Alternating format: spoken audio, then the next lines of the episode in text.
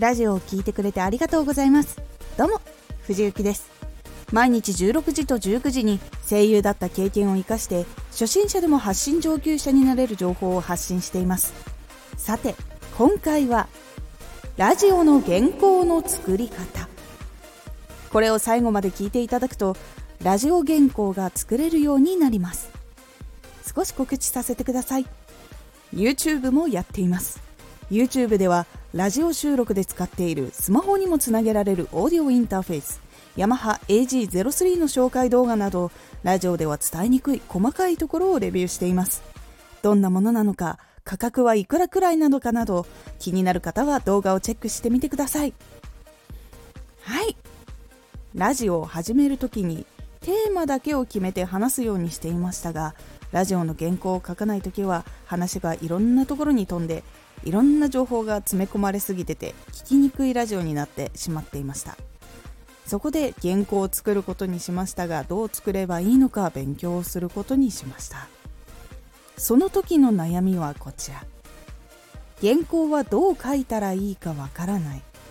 気をつけなきゃいけないポイントは何なのか。自分のオリジナルのラジオはどう作ればいいのか。この悩みを抱えた時にどのことを見返していけばいいのでしょうか？ポイントは3つ。原稿の書き方を勉強する。原稿の書き方の流れを決める。いろんなラジオを聞いて原稿を変更していく。原稿の書き方を勉強する。原稿の書き方はラジオをやっている人で成功している人がラジオで公開していたりします。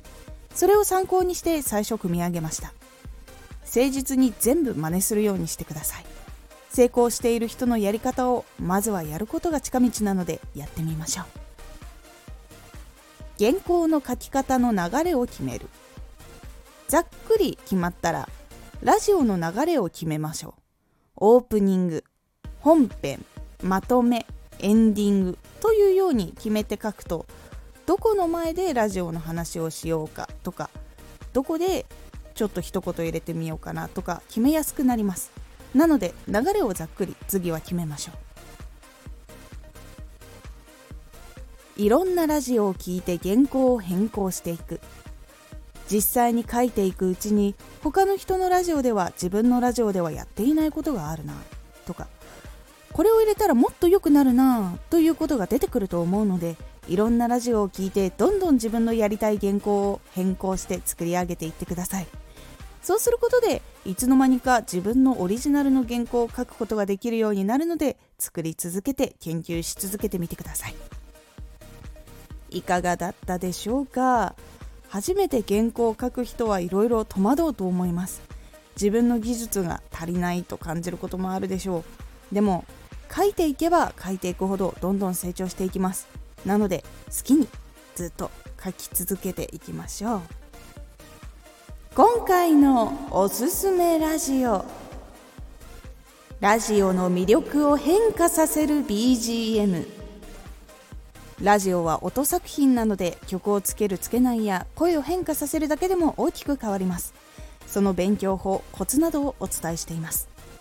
このラジオでは毎日16時と19時に声優だった経験を生かして初心者でも発信上級者になれる情報を発信していますのでフォローしてお待ちください。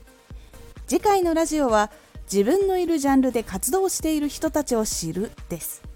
こちらは自分が活動しているところにどんな人たちがいてどんなことをしているのか知ることで今後の活動の目標などを明確にするという感じになっておりますのでお楽しみに。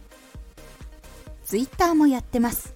Twitter では活動している中で気がついたことや役に立ったことをお伝えしています。ぜひこちらもチェックしてみてね。ジョイコンが最近正常に作動しないので新しいジョイコンを買ってリングフィットアドベンチャーでトレーニングしようと思っています。どうしてもねジョイコンが必要なんでそうなので買い直そうかどうにかしようと思います。今回の感想もお待ちしています。ではまた。